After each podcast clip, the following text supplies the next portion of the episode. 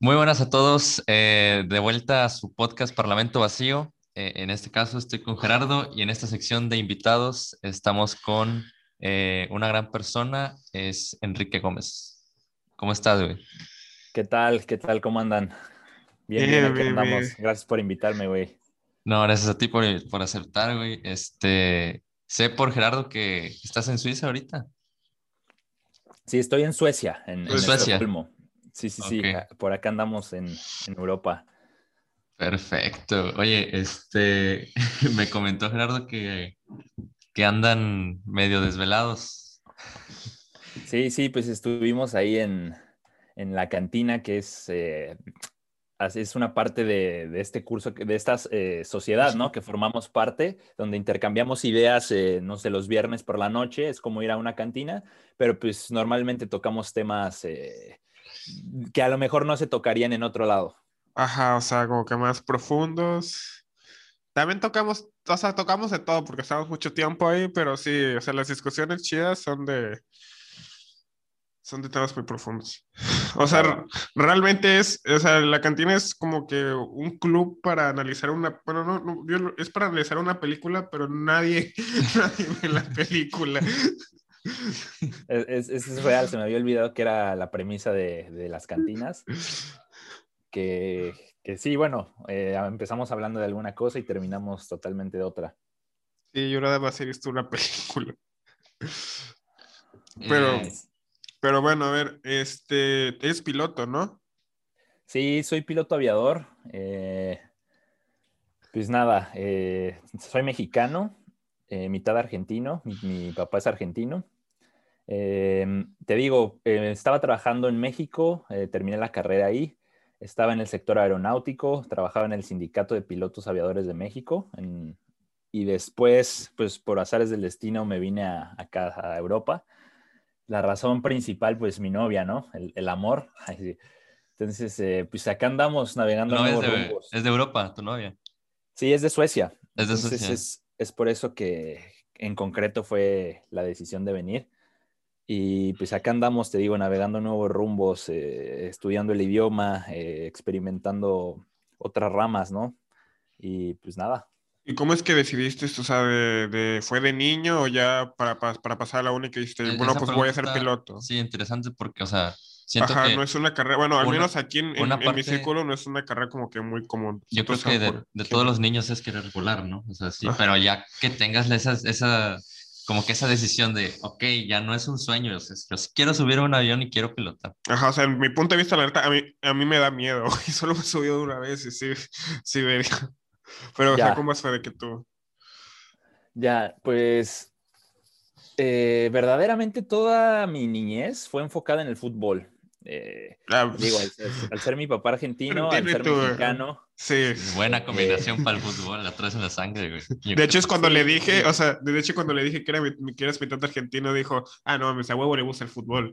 Sí, dije, trae la sangre en Sí, el sí, fútbol. sí. en el- en la- Sí, toda la sangre. hincha de Boca, desde, desde chiquito, Boca Juniors es el, el- mi equipo. Eh, y pues nada, ¿no? Yo enfocado en el fútbol, en la escuela, porque pues era la obligación, ¿no? Eh, y a la par entrenando en diferentes equipos, estuve en Pumas, en América, en Toluca. eh, Filiales. digo, siempre- eh, no, estuve en, en cantera. Canteras. En fuerzas básicas, sí. eh, sub Ah, no 17, mames. sub 20 estuve entrenando también. Cool. Eh, ahí nunca registrado, pero después pasé, te digo, al, al, al América igual a probarme. Estuve en varios equipos y lo último que hice fue en Toluca, ahí con igual buen nivel. Estuve con, con la sub-20 entrenando. Te digo, siempre entrenando y, y yo jugaba en este eh, club en México que se llama Asturiano, que tiene buen nivel de fútbol. eh, varios eh, exprofesionales y profesionales actuales salieron de ahí. Y te digo, toda mi vida eh, giraba en torno al fútbol. Hasta que pues llegó un punto de que tenía que decidir qué hacer, ¿no? Cuando eh, me, me acuerdo bien que fue después de un partido que, que, que el profe pues me dijo, me dio las gracias, ¿no? Me dijo, ¿sabes qué? Lo haces muy bien, pero pues ahorita ya el cupo está limitado y, y tú Madre. tienes ya 10 18, creo. No me acuerdo qué edad tenía, 19. Y era sub-20, ¿no? Y, y bueno, pues para no hacerla larga, eh, bien curioso porque me acuerdo que yo todo desganado, ¿no? Eh, estaba ahí en la casa y me acuerdo saliendo de bañar, eso lo tengo súper presente. Suena el teléfono, contesto. Y una señora, hola, sí, hola. Eh, ¿Quién habla? Y le digo, ¿con quién quieres hablar, no? Pues la básica, ¿no? me dice, ah, este, ¿tú eres Enrique? Y le digo, sí. Ah, hola, este, soy tal, amiga de tu mamá, eh, soy Roselena y y pues vas a entrar a... Y mi hijo entra a la escuela el lunes. Me había comentado que tenías la inquietud de aviación eh, y pues va a entrar a la escuela. Entonces, si estás interesado, estoy hablando para informarte qué es tal y toda la información, ¿no? O sea, me dio todos los detalles. Y yo siempre como que lo mencioné, pero nunca en concreto, porque para mí era como siempre fútbol, ¿no? O sea, como que no tenía otra opción en mi vida.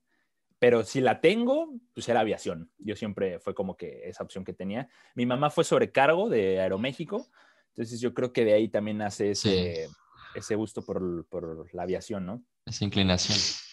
Y pues nada, yo recién salido del fútbol, eh, agarré y dije, ¿cómo no? Pues yo lo quise tomar como una señal, ¿no? Esa, esa narrativa que me creí y dije, wow, dos días después me llama una señora, pues jalo.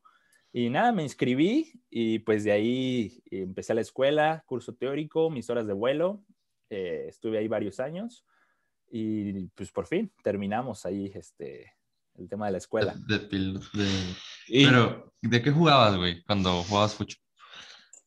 Jugaba... Uf, pues es curioso porque mm, tuve diferentes técnicos. Por ejemplo, Miguel España decía que yo era central. Alfredo Tena decía que yo era win derecho, o sea, que era extremo derecho. ¿Estuviste con Alfredo eh, Tena? Alfredo Tena. Alfredo Tena fue mi técnico, eh, Alfredo y, y, su hermano, Paco. Eh, ¿Qué más? Em, eh, Héctor Hugo Eugui, otro técnico, que me, decía que yo era central, ¿no? Entonces, eh, pues estuve experimentando todas, pero la que a mí siempre me gustó fue em, contención. Ahí en medio me, gustaba mucho. Correr te gustaba. Pues correr la cancha, que es diferente, saber correr la cancha, correr en diagonal. Ya sabes, algunos detalles ahí que, que, a lo mejor no se ven, eh, eh, siento que ese jugador no, no destaca tanto el contención, pero es parte fundamental. Parte fundamental de un equipo, güey, sí. Claro. Totalmente, güey. Sí, y, y, tocaste un tema muy, muy específico, el saber correr. Por ejemplo, yo jugaba mucho fútbol y yo era lateral, güey. Pero la neta era de que yo tenía bastante, con, bueno, yo tengo bastante condición y, y, solamente corría hasta, o sea, me hacían, me hacían y corría hasta que, que, pues, que les quitaba el balón y despejaba o pasaba. O sea, realmente no sabía correr bien en la cancha, solamente persigue el balón. Y es importante, ¿no? Y de, de parte de tu familia no existió ninguna presión hacia tiene que ser fútbol, tiene que ser fútbol o, o, siempre fue muy... Eh, por esa parte, pues yo creo que estuvo esta influencia de mi padre, ¿no? Desde chico el fútbol, yo creo que me regaló una pelota, lo primero que recibí. Me acuerdo que tenía pues eh, muchísimas, de hecho, tenía varias, varias pelotas de, diferentes ligas, etcétera, me gustaba, pero siempre existió esa apertura por parte de mi papá, sobre todo, que incluso me acuerdo que él llegó a hablar conmigo de, oye, no tiene que ser fútbol, eh, te gusta el tenis, te gusta el voleibol, eh, siempre y cuando enfocándome por ese lado del deporte, ¿no? De, la disciplina un poco desde niño, eh, junto con lo musical, ¿no? Pero te digo, siempre, siempre del lado de, del deporte, más allá de, que sea el fútbol. Ahora, si es el fútbol, pues él encantado, ¿no? Entonces eso fue, me iba a ir a, ver jugar y platicábamos y seguimos platicando hasta la fecha, ¿no? Y fíjate que eso está padre, porque no sé, es, no sé si en Argentina es igual, pero aquí en México y muchos amigos míos y conocidos, sé que su papá como que quiere eh, verse sus sueños que no cumplió, o sea, vérselo, o sea... Proyectarse en su hijo. Ajá, y es de huevo de que tienes que jugar fútbol y súper estricto y así de que es, vale madre la escuela, güey, tú juegas fútbol. Y, o sea, no sé si allí en Argentina... Sí, pero mi papá jugó en primera, en Argentina. Ah. Y yo también, su hermano. Su hermano jugó en Tigres, acá en México también, eh, en la época de... Eh, no, te voy a mentir, no me acuerdo bien, el, te iba a, decir el nombre de, alguien contemporáneo para ponerlos en contexto, pero bueno, eh, él, jugó, te digo, ambos, en, Argentina y aquí en, México, en, mi tío en México, ¿no? Entonces, pues por esa parte no sé qué tanto existe esa frustración. Digo, ya después no se dedicó al 100 al fútbol, mi papá, pero sí, sí, sí, sí llegó, ¿no? O sea, sí tuvo esa oportunidad de poder jugar eh, profesionalmente. Está chingón tener esa oportunidad, la neta, güey. O sea, Sí, es, es como ver, o sea, la- las ves en la tele, sí es como de la una en un millón, güey. Y por ejemplo, yo, este, y, ojo, no sé si a Gerardo también le pasó que cuando vi a, creo, ¿quién fue? ¿Mbappé? ¿O es un, un jugador del París, creo? eh, sí. O, o del Mbappé. Barça, que decían que tenía 18 años. Y yo, no mames, güey. Sí. yo Mbappé. 18 años Sí, en, Mbappé, fue en- Mbappé cuando y- fue campeón del mundo. O sea, yo también Sí, lo vi güey. que dije, güey, tiene 19 años y ya es campeón del mundo, no mames. O sea, yo tengo 18 y pues aquí estoy en mi cuarto, güey. No, y, y de que no sé si vieron los memes de Mbappé con 19 años y la copa así, y Sí, yo con güey. 19 y un güey tirado, ¿no? Así como... Y es como de que no mames. güey. Ma, me das unos chetos, por favor. Sí, sí, sí, es, es, es impresionante, ¿no? Y, y también el tema de, pues, como siempre, ¿no? Desgraciadamente la mancha esta de, pues, del dinero, ¿no? Que a fin de cuentas es un negocio y, pues, estos sueldos eh, impresionantes que ganan tipos como Mbappé, ¿no? Sí, está cabrón. Y este, pero fíjate que yo también pensaba eso porque no sé, o sea, tú has de saber más sobre, sobre ese tema, eh, pero ¿qué tanto se mete dinero eh, para que tal persona debute en primera división o algo por el estilo? No, no sé, no sé si exista es- ese tipo de temas en, en primera división, pero, pero siento que aunque pasen, una vez que, que, es- que, se pague, ¿no? Y, tal persona entre a jugar en primera división y debute y tal, y se vaya y tenga la oportunidad de irse al extranjero, ya no brilla, o sea, tal vez tengas es- esa mano invisible para poder intervenir en, pues a nivel nacional, tal vez, pero ya cuando te vas al extranjero ya no, siento que ya esa mano se pierde. Eh, es un tema bien complejo, eh, no delicado porque se sabe, ¿no? Que hasta las eh, los famosos representantes, eh, toda esta mafia que existe alrededor de- del fútbol, ¿no? De que, pues, ver- verdaderamente los dueños de, de la pelota, por decirlo metafóricamente, son los representantes, son los que ponen directores técnicos, son los que ponen jugadores, son los que deciden quién juega y quién no. Eh, y pues los patrocinadores, ¿no? A fin de cuentas, eh, hay veces que no nos explicamos por qué tal jugador sigue siendo yendo al mundial y te lo explicas muy sencillo porque es la imagen del patrocinador de Adidas o llámese Coca-Cola o llámese etc, ¿no? Entonces, pues sí hay un trasfondo, ¿no? Es todo un, complemento que va más allá del buen jugar o de la calidad de- de- del futbolista. Y como tú dices, a lo mejor cuando tiene verdaderamente ese- esa fricción de demostrar en el extranjero, eh, a la hora de los putazos, digamos, pues ya eh, se, se le notan esas carencias, ¿no?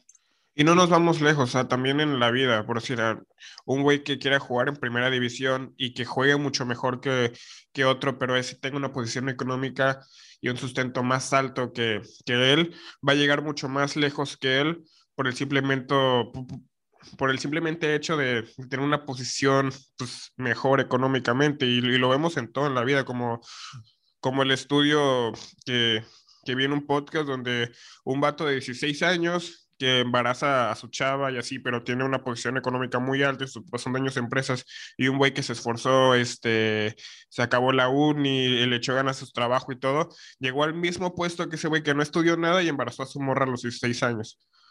Ya.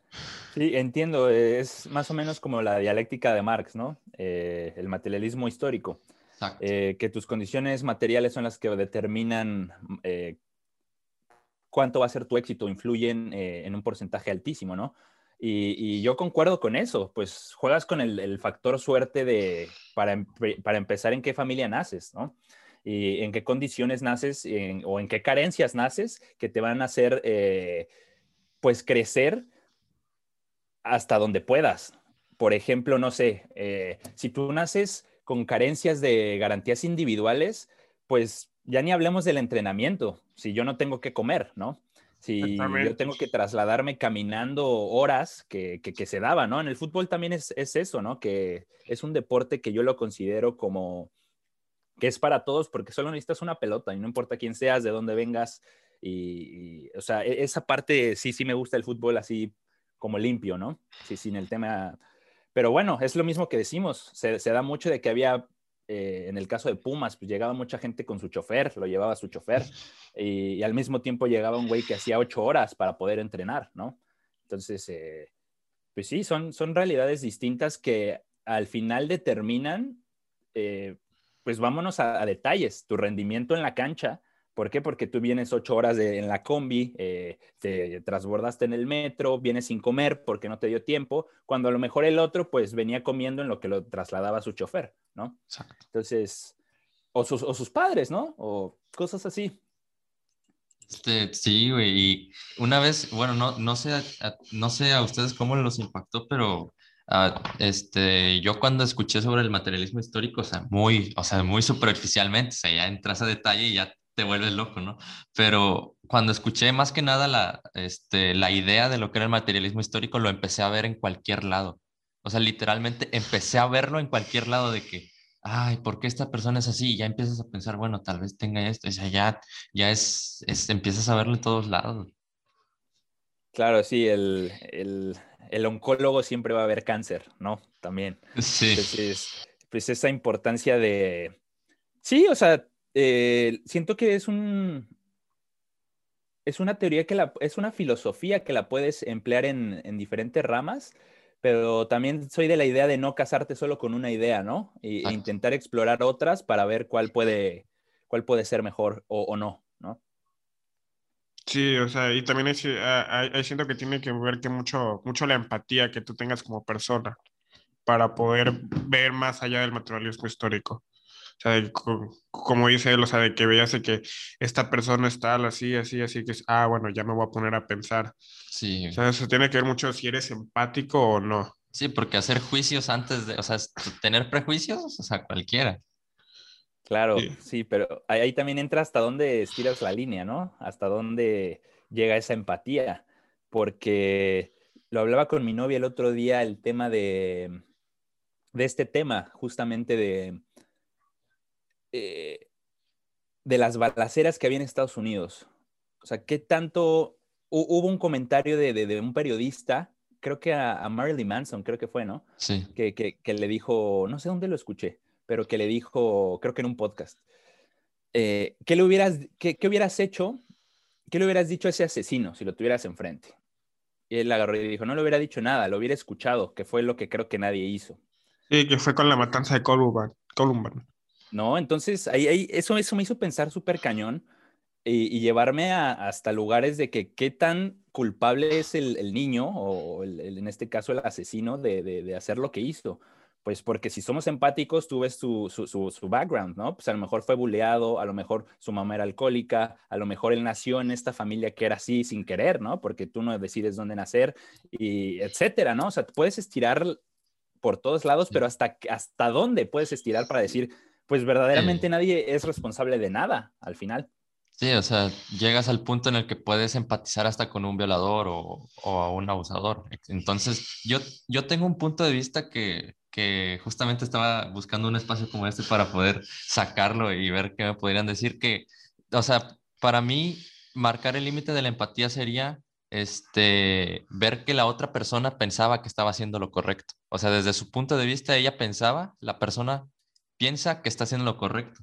Entonces, bajo esa premisa ya tendría cierta responsabilidad de que no, yo estoy haciendo esta cosa porque es lo correcto. Entonces ya sería más fácil decir, ah, ok, entonces tú sí eres responsable de tus actos. Bueno, es que no, porque pues, que ahí la gente no hace el mal por querer de hacer el mal. O sea, Hitler, Hitler pensaba que estaba haciendo lo correcto. ¿Por qué? Porque las masas le decían y le aplaudían todo lo que él decía.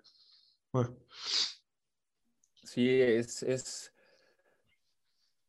es, bien curioso, ¿no? Eh, yo, yo, yo me iría más por el tema de, o sea, es, es, un punto bien interesante ese que planteas de, pues sí, Hitler creía que, que él creía que estaba bien, ¿no? Que lo que estaba haciendo y la gente lo apoyaba por algo, porque pues él creía que, que, que estaba haciendo el bien de alguna manera, ¿no? Y, y me quedo con la frase de Benito Juárez, el, el, respeto al derecho ajeno es la paz. Entonces, aplicándola a este tema, yo también pienso que puedes llegar a ser empático hasta donde no te perjudique a ti como individuo, ¿no? Y, y, pues por eso es de que nos regimos por reglas, ¿no? Por, las, por una sociedad, para tener un orden, si no, pues, ¿qué seríamos al final, ¿no? Bueno, es, es, es, es debatible, pero... Sí. Sí, o sea, también, ¿qué seríamos sin, sin reglas? No, creo que, creo que, no, la verdad no sé si fue Bukowski, la neta, o sea, no sé por qué se me vino a la mente que lo dijo él, pero él dijo que sin reglas los, los humanos seríamos bestias, algo así. Pues es que sí, o sea, desde antes, no sé si sea cierto, sí, pero en, en The Good Place, me acuerdo que estaba, que el, el arquitecto estaba, estaba diciendo, pues, hablando del primer humano como tal, del primer humano que fue al infierno, de que le dio una, le dio de comer a su amigo o, o, algo así, hizo bueno algo por su amigo, después como que reaccionó, no sé, y, y lo mató. O sea, lo mató por, por instinto. Es como de que, güey, o eso me puso a pensar que sin reglas, o sea, si me cagas en este momento y hay una discusión, pues te puedo matar. Sí, ayer, ayer estábamos hablando con, con un, con un compañero, con un compa de Gerardo, igual, este, por un episodio, o sea, y dijo, pues sí, güey, o sea, nada me cuesta ahorita si me, si me caga algo que dices, no, nada me cuesta picarle a finalizar llamada, güey. Y, y o sea, y es, es, es eso, güey. Sí, claro. Eh, pues bien también lo decía Harari, ¿no? Lo plantea en, en Sapiens, de que antes, pues, el, el, el, el, Homo sapiens, pues, mataba a la gente simplemente por, por no tener ese diálogo, ¿no? Y es, pues, creí que te ibas a comer mi, mi, mi, mi lunch, pues, te asesino, ¿no? O sea, entonces, este te digo, poco a poco pues fuimos evolucionando, se creó el diálogo y, y pues, sí. el primer, el, el, diálogo se crea a través de que yo no te voy a matar, entonces discutamos, ¿no? Ajá, el, que... Para no partirnos la madre, pues mejor hablemos. No, no entonces, sé dónde escuché por esa eso... idea de que la sociedad se creó cuando en lugar de matarnos, eh, nos insultamos. y sí, tal cual, lo plantea Harari en Sapiens. Eh, de, igual el tema del orden y las reglas, retomando, pues eh, cuando el hombre dejó de ser nómada, eh, se estableció en un lugar, empezó a sembrar trigo, de repente se dio cuenta de que tenía exceso de trigo, eh, entonces pues ahora qué hago? No, pues sabes qué, lo voy a administrar yo. Ah, ok, pero ¿por qué tú lo vas a administrar? Entonces ahí se crea el Estado, ¿no? Después, ¿por qué tú lo vas a administrar si nosotros somos 15? ¿Por qué tú? Ah, pues entonces ahí se crea la religión. ¿Por qué? Porque un güey de arriba me da el poder a mí en la tierra para yo poder administrar el trigo. Entonces, claro. a grandes rasgos es como se crea una, una, civilización, ¿no? O sea, surge a partir de eh, la administración y, y, y basarnos en, en, en, la regla, ¿no? En las reglas. Sí, o sea, por eso los países de Arabia o allá de que tienen, que tienen muy poca dialecta, por eso son muy violentos. ¿Por qué? Porque se les acaba pues las palabras para poder discutir. Por eso es que hay tanta violencia porque hay poco dialecto. No sabía, bien interesante. Pero según yo, el, el, el, árabe es de los idiomas más extensos, ¿no? Que existe. O bueno, o, o, o perdón mi ignorancia, me estoy equivocando, pero los países donde hay como que más terrorismo, o que o en el Akbar o así de que dicen, o sea, hay mucha violencia ahí porque tienen muy poco dialecto a la hora de discutir. Sí, o sea, si, si, yo, si yo estoy diciendo Alá es, o sea, Alá es bueno y este güey me dice, no, mi Alá es bueno, pero, o sea, no sabemos qué estamos diciendo porque no existe como otro tipo de, de, de piececita del ego para poder explicarte qué es lo que estoy tratando de decir.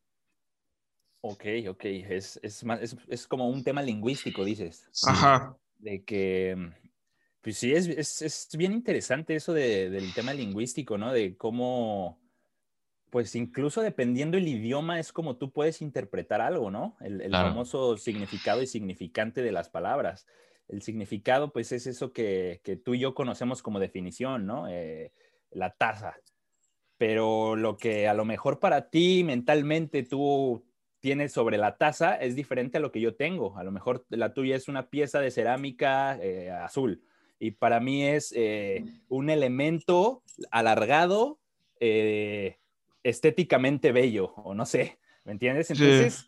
es ahí donde se genera el, el, el conflicto, que hay veces que podemos tener la misma definición, pero la interpretación que tenemos es distinta. Por el significante es subjetivo, ¿no? Sí, o sea, como los, Sí, como el- estaba viendo el, el- un podcast donde aquí en México pendejo es pues un insulto y en Argentina no. Claro, es- en, en Argentina es niño, ¿no? Así Sí, se dice a los, a los niños. Eh, y entre, otros, entre otras palabras así, ¿no? Que puedes llegar incluso a, a los golpes, ¿no? Entonces es, es bien Sí. interesante cómo, cómo influye el significante más allá de... Del significado. Sí, o sea, si aquí un argentino viene y dice, ah, mira, esos pendejos están jugando. Es como de que, oye, güey, bájale. Claro, qué pendejo, ¿no? Y es- que, que- que yo lo relaciono un poco porque si bien en México pendejo es un insulto, también si lo analizas viene como de esa ine- inexpertise que tú tienes. Exacto. Por consecuencia, cuando tú eres un niño, No eres como igual. algo inexperto, ¿no? O sea, no tienes esa experiencia suficiente. Entonces yo, yo la ligo de alguna manera de que tal vez se fue deformando Sí, por, Sí. por ese tema, ¿no? De que Sí. a lo mejor cuando alguien te pendejea es porque eres, pues, Porque me- eres- medio. Medio, No, y aparte no sé de dónde nace que nosotros podamos utilizar cualquier palabra como insulto. como insulto, güey. Y sí, o sea, lo plantea muy bien Sócrates. O sea, Sócrates cuando como que quería insultar a alguien o hablar que a mal, bueno, que esa persona no sabía, decía que era un niño, decía que era un tonto porque pensaba como niño. O sea, siempre su insulto era de que es que eres, eres, eres un niño. claro, sí. igual lo decía Heráclito, ¿no? Cuando, cuando alguien tomaba alcohol, por ejemplo, ves que a él no le gustaba que, que tomen alcohol. Él decía que, Su alma se mojaba. claro, que su alma se mojaba y que, y que el hombre se es dominado por, un niño, ¿no? Sí. El- Una el hombre es- disculpa. Sí, sí, sí, una disculpa. Disculpa ayer a, a Heráclito.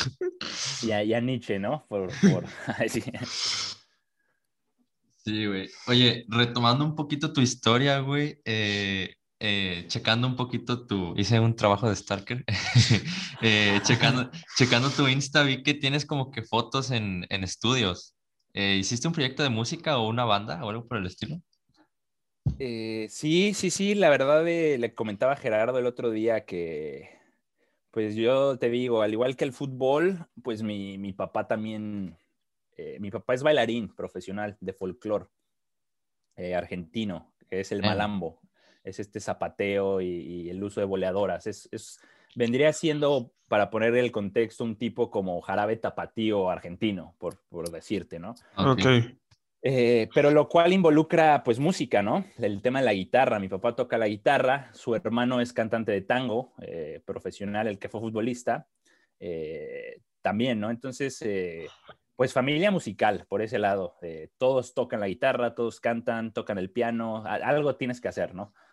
Eh, entonces, pues nada, yo crecí escuchando música folclórica argentina. eh, mi papá, me acuerdo que él fue el que me enseñó a tocar la guitarra. eh, aprendí en la suya, una guitarra grande. Española. desde, desde muy chico, guitarra española. Y, y pues desde ahí nace el gusto, ¿no? Por, por la música. Y en particular, ahorita que dices esa foto, o sea, tuve varias bandas en, en- en la, en la prepa y en la secundaria y, y todas estas épocas de, de bandas como de rock, de punk, de tocar covers, de, de cosas así.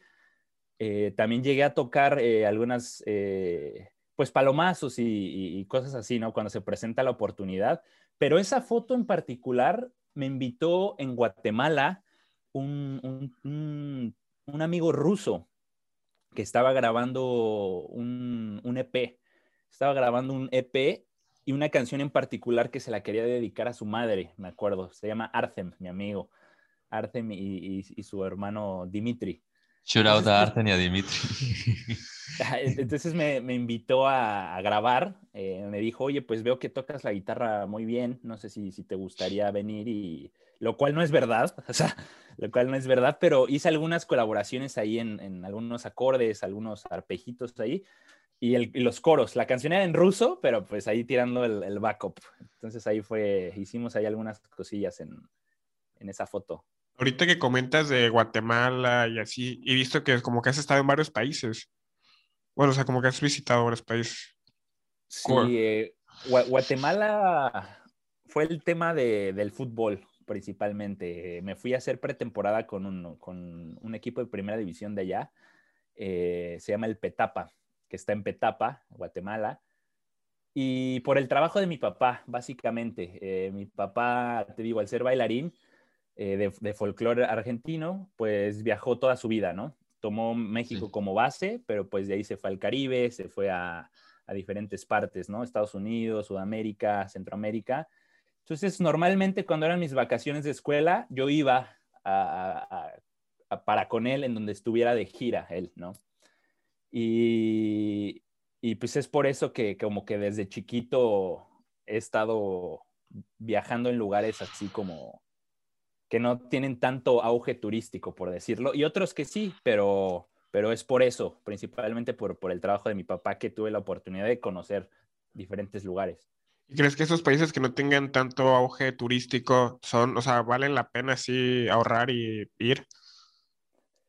Pues concretamente, te diría yo, o sea, no sé, Trinidad y Tobago, eh, que, cuando estuve ahí en, en, Puerto España, pues no es como un lugar que tú digas, voy a ir a Trinidad, ¿no? O sea, no, no sé. Creo que está hasta el último de tu lista. Y pues, como todo, creo que hay que tener ese toque de, de intentar apreciar eh, pues los países que, las culturas distintas, ¿no? Y pues ves Trinidad y Tobago, que, que, que, te sonará, pues, ¿qué es eso, no? Y te das cuenta que es este país, pues, que habla inglés, que los coches, eh, los volantes son al revés, como en Inglaterra, se rigen por reglas eh, europeas, ¿no? Entonces, son esos datos curiosos que a, grandes rasgos parecería que dices, pues, Trinidad como que no, y tiene ese toque eh, histórico, ¿no? De, que, que, hasta da esa, esa percepción de Europa, ¿no? En muchos sentidos. Sí, y creo que más que nada apreciar el contexto de algo es lo que te hace, ah, como vamos a ponerlo de modo romántico, es lo que te hace amar la obra en este sentido, porque, o sea, no es, no es lo mismo que yo te diga, este, oye, escucha esta rola que te estoy dando, a decirte, mira, esta rola la grabó este güey cuando él estaba en la guerra, falleció su mamá y la grabó en el, en el campo de concentración en el que estuvo encerrado. O sea, ya dices, no manches, qué buena canción. Tengo que escuchar. Sí. Claro, sí. Eso me recordó a una anécdota de un restaurante que eh, cuando mi novia trabajaba, ¿no? En la Ciudad de México. Es este restaurante que igual te, eh, es fine dining, ¿no? Entonces te, vendían a la hora de, de, de ponerte los, los, platos, así como, como tú lo describes, ¿no? Este plato es por el cual la gente viaja millones de millones, miles de kilómetros para probar pues, de toda la parte del mundo, está frente a ti, bla, bla, bla, bla, bla, y pues lo pruebas y wow, ¿no? Sí. Sí, aprecias Cuando más era la mole. Cuando era mole. Así Era como de mole, que, ¿verdad? no, pues sí, sabe a miles de kilómetros. Sí, Pero sí, no, pero sí es muy interesante, o sea, por decir, ahorita que acabas de decir como que aprecias eh, la cultura de otros países que no son tan, tan bien, tan turísticos, me recordó una, cuando estaba en clase de inglés, la maestra me dijo, bueno, al, al iniciar dijo, muchas personas viajan para querer aprender el idioma, pero realmente lo que aprendes al viajar es la cultura más que el idioma, o sea, a cualquier lugar que vayas como que aprendes más la cultura que el idioma como tal. Sí, de, de hecho, yo, yo las ligaría. Siento que el idioma es como una herramienta por medio de la cual puedes entender y conocer mejor la cultura de un país, Claro. ¿no? Por, por- y volvemos a lo mismo, el mismo tema de la lingüística, ¿no? Eh, la importancia de, de- de- de entender el, i- el- el idioma eh, te abre el panorama de cómo entienden ellos el mundo, ¿no? Eh, por consecuencia, entiendes mejor su cultura. Un ejemplo en concreto, ahorita que estoy aquí en Suecia, a lo mejor tú dirás, puta, son medio rudos, medio secos, medio agresivos, pero tú analizas su idioma y te das cuenta que parte de su pronunciación no es que, no es que estén enojados, sino que es así, Así es. Su, su- su idioma. Por consecuencia son medio así, ¿no? Da esa percepción. En- y te da otro entendimiento, ¿no? Sí, como, o sea, por ejemplo, en México eh, siento que somos más amorosos o más como que cariñosos porque hay muchas formas de decir te quiero, te amo, te adoro. Eh, hay- o sea, hay muchas formas de expresar el amor. Y, por ejemplo, en Estados Unidos solamente es love, o sea, I love, my love o así. Y No hay... sí, creo que también existe eso mismo dentro del mismo país. O sea, tú vas a, o sea, nosotros somos de Veracruz, tú, nosotros vamos al norte y es otra cosa totalmente diferente. Tú piensas que son unos fresas y todo, que a lo mejor y sí, ¿verdad? Pero pues, pero pues tal vez ese tipo de pronunciación y, y, el contexto en el que se desarrollan te da como esa, esa, ese choque cultural. Sí, sí, sí, te digo, es, es, es, es bien interesante eso de, del idioma, que pues para poder darte a entender, ¿no? Es, es, es todo un reto que incluso en el mismo idioma hay veces que no nos entendemos. Y, y, no solamente porque haya palabras distintas, sino porque también hay veces que carecemos de la capacidad de darnos a entender, ¿no?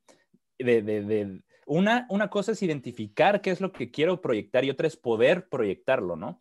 Entonces, es, es, es, es, un reto que siento que este tipo de ejercicios como lo que estamos haciendo eh, es, eh, nutren esa parte para poder mejorarlo, ¿no? Darnos a entender. Sí. Y es lo que me gusta de, de, no de las discusiones, de los, de los debates y los debates formales, que para tener un debate formal tienes que, no, no, no se valen las ambigüedades, o sea, sí tienes que tener bien qué es esto, qué es el otro, y a partir de eso ya construyes, no nada de que, ay, es que para mí esto es amor, para mí es, ok, no, no, no, aquí están, ya caímos en un consenso, esto es esto, ahora, ahora sí, vamos a discutir acerca de eso.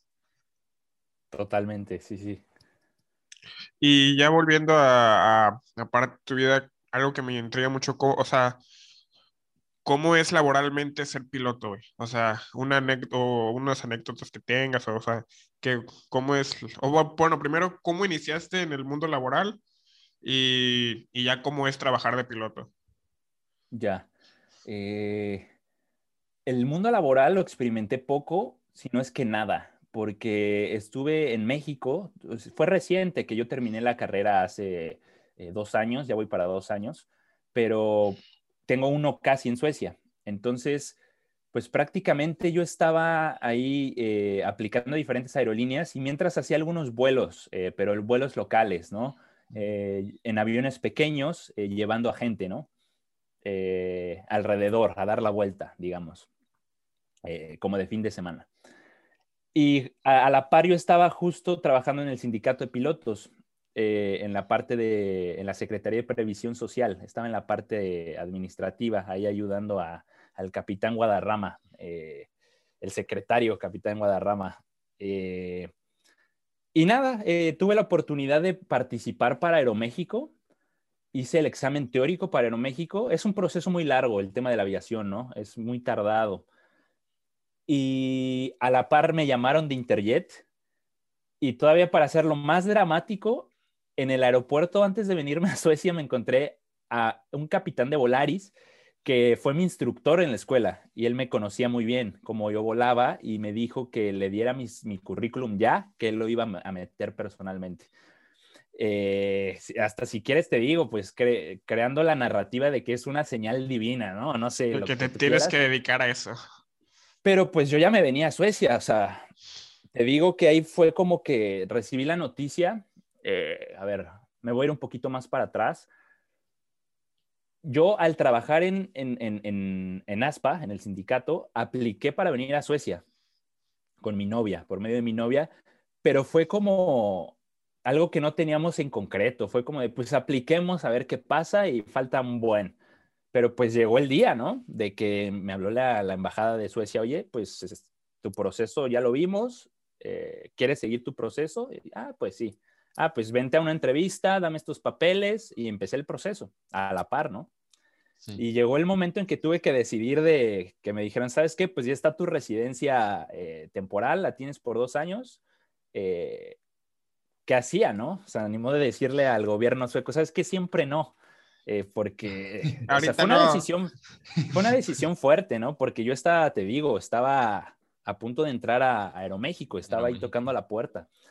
Eh, y bueno, si quieres el destino, yo es, al menos es, es, lo que quiero creer, pues me favoreció en el aspecto de que vino el COVID y, y la industria aeronáutica ahorita está muerta en muchos aspectos, sí. ¿no? Eh, desgraciadamente, y, y, así es la industria. ¿eh? La industria yo la denominaría como sufrida. En, en, o sea, cuando estás bien, estás muy bien, pero siempre tiene esos altibajos, ¿no? Que, que depende de, de, de, de, estos cambios eh, muy bruscos, cambios abruptos que pasan eh, constantemente en, en, el mundo. En, en el mundo, que, que, que, la, que la industria es afectada muy fácilmente. Sí, y, más, y más que nada, aparte de, de cosas eh, físicas o climáticas, también el tema de, de temporadas de vuelo, o sea, también es, es, ese tipo de cosas que, que también influyen en, en, en, el flujo del trabajo, supongo yo. A ver, sí, sí, claro. Y ahora te voy a hacer una pregunta más como que eh, chismosa, si se puede decir así. ¿Qué tan cierto es como las películas de que, de, o sea, o, qué tan común es de que pues, dos parejas se metan a tener relaciones en el, en el baño o, o así? O cosas que, o sea, cosas como que random, que, que, que, te hayan contado. No, pues eh, yo creo que ha pasado, eh, se sabe, ¿no? Que, que ha pasado, pero pues aquí ya también entra ¿qué te digo? Pues la personalidad de, de, de, de la personalidad, ¿no? En, en, ¿A qué quiero decir? Pues no olvidemos que el capitán es la máxima, la, la, máxima autoridad de la aeronave, ¿no? Que incluso tiene, tiene esa jerarquía de en tierra meterte a la cárcel si tú haces algo en vuelo, ¿no? Eh, eso no lo sabía. Sí, entonces te digo, ahí entra, pues imagínate, ¿no? O sea, te cachan o, lo que sea, yo la pensaría dos veces, ¿no? A arriesgarme a irme al bote por una pendejada de ese tipo, ¿no? No, sí está cabrón. Está bien cabrón, güey. Y también estamos viendo tu Instagram y nos dimos como que eres como que, como que acróbata o, bueno, como que haces acrobacias. Caballero, sí, sí. un poco eso.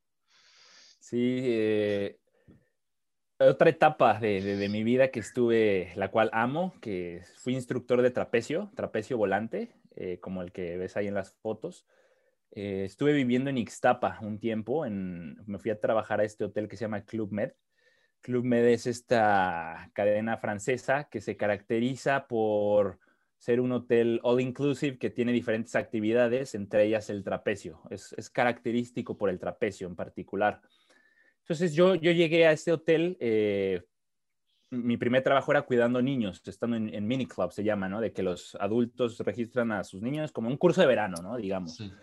Para las vacaciones y tú los llevas a todas las actividades que son sailing, entonces ahí aprendí a velear, eh, que es tiro con arco, ahí aprendí a tirar arco, que es trapecio, que incluso pues, después me llevó a, a, ser instructor de trapecio. Ese fue mi contacto con el trapecio, ¿no? De, ir diario con los niños, me empecé a ser amigo de los, instructores, eh, hubo buena relación. Eh, también tuve la suerte de que me quisieran enseñar. Eh, me gustó y pues ahí fue mi primer contacto con el trapecio. Me volví después instructor de trapecio, los shows, todo ahí en, el hotel. Y después me fui a Canadá de instructor de instructores. de hecho, ahorita la, la escuela se llama Rocky Mountain Flying Trapeze. Está en Calgary, en Alberta, y pues nada, gracias al trapecio fue que conocí Canadá, por ejemplo, ¿no? O sea, me abrió la puerta a diferentes eh, oportunidades. Entonces es, es, es algo que, respeto y que quiero mucho. Y te digo, son trabajos que yo tomé siempre enfocado en que el dinero iba dirigido a mi carrera, ¿no? Aportar para mis horas de vuelo, ¿no? Que, que es un tema también, el, el tema económico de, de, de la carrera pero pues el trayecto fue increíble, ¿no? Eh, tuve, tuve trabajos de todo tipo y, en particular este te digo que, que, fue muy enriquecedor en ese aspecto. Y hasta la fecha, lo último que hice, regresé al Club Med hace como, pues ya va a ser un año yo creo, pero fui, voy en short time, ¿no? Si alguien se lesiona y tengo tiempo, pues me gusta ir y, seguir volando y de, ya sea en avión o, o en trapecio, ¿no? O sea, empezaste como por un hobby y ahora eres maestro de los maestros. Eh, pues empecé por curioso, verdaderamente no me llamaba la atención. Eh, de hecho, platiqué en mi podcast con, con, esta chica que se llama Maya Tanaka, ella la conocí ahí. Eh, y pues te digo, es esta pasión del trapecio de que ella estudió en Oxford, estudió en, en Cambridge y dijo, ¿sabes qué? Yo quiero trapecio, ¿no? Y dejó todo y se fue de, de instructora de trapecio de, de Club Med. De hecho, ella fue, le estábamos recordando esa vez, que, que fue de las primeras en, en, animarme a, tirarme por primera vez, ¿no? Del trapecio. Yo decía, no, ¿qué, qué es eso? No, no, no, no me gusta, no, no me llama la atención. Es tirarte del trapecio, es como del columpio que tienes arriba, ¿no? Y te tiras hacia la malla. Haz de cuenta que el trapecio volante, pues hay flyers, hay voladores, o sea, como lo dice la palabra, y de este lado hay un catcher. Entonces, el, el, flyer hace trucos acá, o sea, hace eh, ejercicios, digamos, ya avanzados, profesionales de circo, hacen doble, hacen triple, hacen full salto, ¿no? O sea, tipo, y el catcher los agarra, después regresan a la barra y después a la plataforma, ¿no? Eh, se oye súper sencillo, ¿no? Ahí, pero pues ya si lo ves, es, es, impresionante y, mis respetos para los profesionales de, de, circo, ¿no? No, y verlo con los ojos de, ¿eso voy a hacer yo? Es, como de, no. Sí, claro. sí, o sea. ¿Y eh. cómo, es ese proceso para mentalizarte? en mi punto de vista, yo no lo haría, güey. yo sí, soy muy, muy, miedoso en ese aspecto, güey, la neta. Sí, eh, perdón, ¿cuál, era la pregunta? ¿Cuál era? ¿Cómo, ¿Cómo te mentalizaste más que nada para hacer eso, güey? O sea, perderle, yo creo que el miedo, supongo. O, o no tuviste miedo, o no sé, güey. Me creería si te digo que hasta la fecha tengo miedo. Y, y, yo creo que esa es una de las razones por las que me gusta, porque siento esa adrenalina constante y es como una manera de superar ese miedo.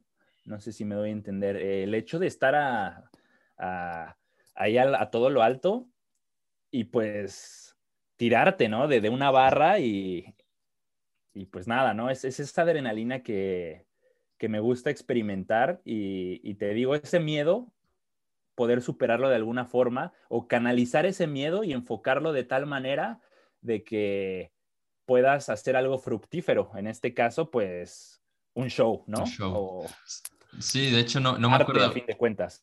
Eh, sí, es arte, güey. Y no me acuerdo quién decía que, que los miedos se vencen con valentía y con algo de miedo. O sea, al final de cuentas, o sea, tienes, sigues teniendo el miedo, güey, pero pues también tienes esta decisión de, ok, aunque sienta miedo, pues vamos a hacerlo, es salir de tu zona de confort.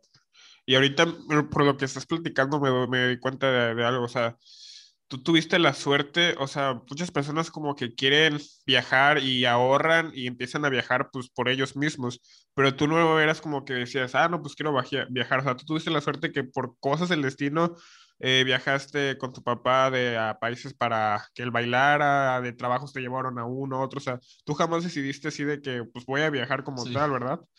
Bueno, por lo que sí. Fuiste mochilero inconsciente, güey. Ándale. Sí, sí, sí. Eh, pues me acuerdo mi primer vuelo solo, ¿no? Que creo que te dejaban a los 13 años ya si tu papá firmaba.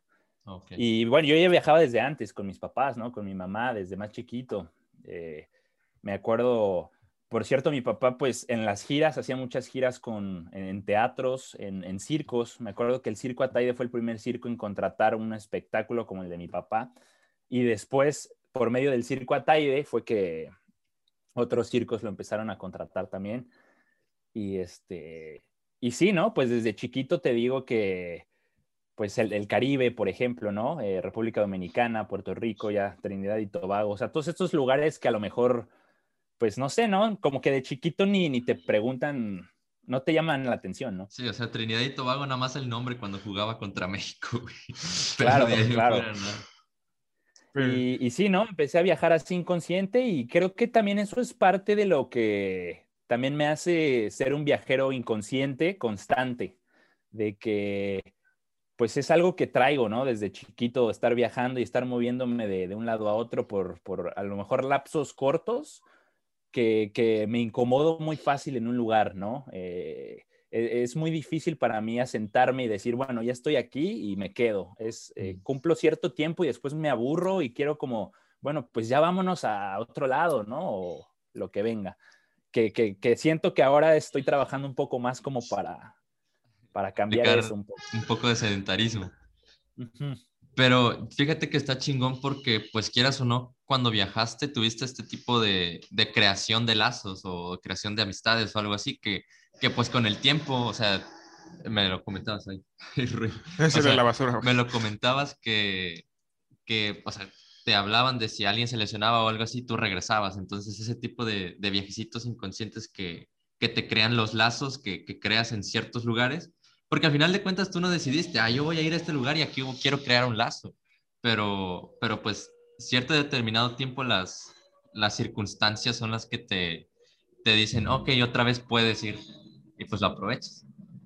Claro, claro, sí, sí, sí, como, como dejar ahí la puerta abierta, ¿no? Para, para, para crear ese lazo, como, como tú dices, ¿no? Y, y, en un futuro poder eh, regresar. Sí, tal vez, eh, pues así ha sido, no lo había visto así, o sea, pero te digo inconsciente, pero ahora que, que me lo planteas de esa forma, creo que, que está muy chingón, ¿no? Así tener ese, ese lazo, como tú lo denominas, de, de, pues de todo, ¿no? De vivencias, de amistad, de incluso de, de compartir con, con, personas nuevas, con, con, otras culturas, como lo mencionábamos, con otros países, con etcétera, otra comida, ¿no? Todo lo que envuelve el hecho de, de salir de, lo que conoces. Sí, güey. Y una, una última preguntita sobre ese tipo de viajes, porque quiera, teníamos planteado, teníamos planeado preguntarte a este, sobre tu podcast. Este, ¿Cuál dirías tú que fue el, tu primer choque cultural así, digámoslo coloquialmente, un madrazo macizo que dijiste, ok, este ya no es el lugar donde, donde, donde vivía o al que estoy acostumbrado? Aguanta, y también tengo otra de que uh, viajar tanto eh, en tantos países antes de vivir fuera de, de México eh, y, y, tantos choques culturales te ayudaron como que a adaptarte y entenderte más estando ya ahorita en Europa? Ok, eh, la primera, ¿no? El choque cultural. Eh, pues fíjate que yo, yo considero que tuve un choque cultural inconsciente desde niño. Eh, quieras o no, el hecho de que mi padre sea argentino, eh, ya había otra perspectiva de mí respecto para con mis compañeros en la escuela, con mis amigos, con, mi, con mi propia familia, ¿no? Con mis primos, a lo mejor había, cosas que no, yo no me sentía parte de al 100%, ¿no? Y eso lo veo hasta ahora en retrospectiva, ¿no? Pero era, era así, ¿no? Entonces, eh, te digo, desde, desde muy niño ya existía ese como choque de alguna manera, pero un choque cultural así en concreto que tú digas, que me haya impresionado.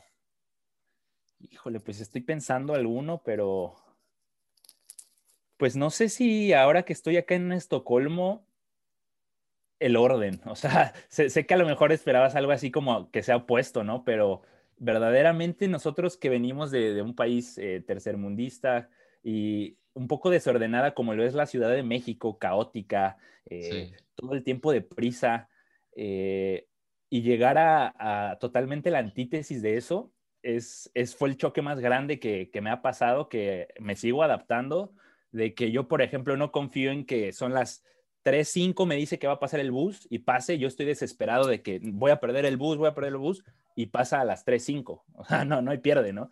Entonces, sí.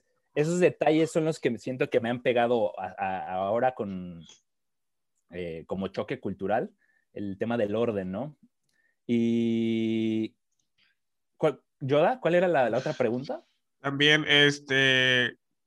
Que si estando en tantos países, no te, eh, eso te ayudó, o sea, antes de ah. vivir en, en, Europa, eso te ayudó a como que adaptarte y, y, no sentir tan, tan así. Sí, a tener un background viajando. Ajá.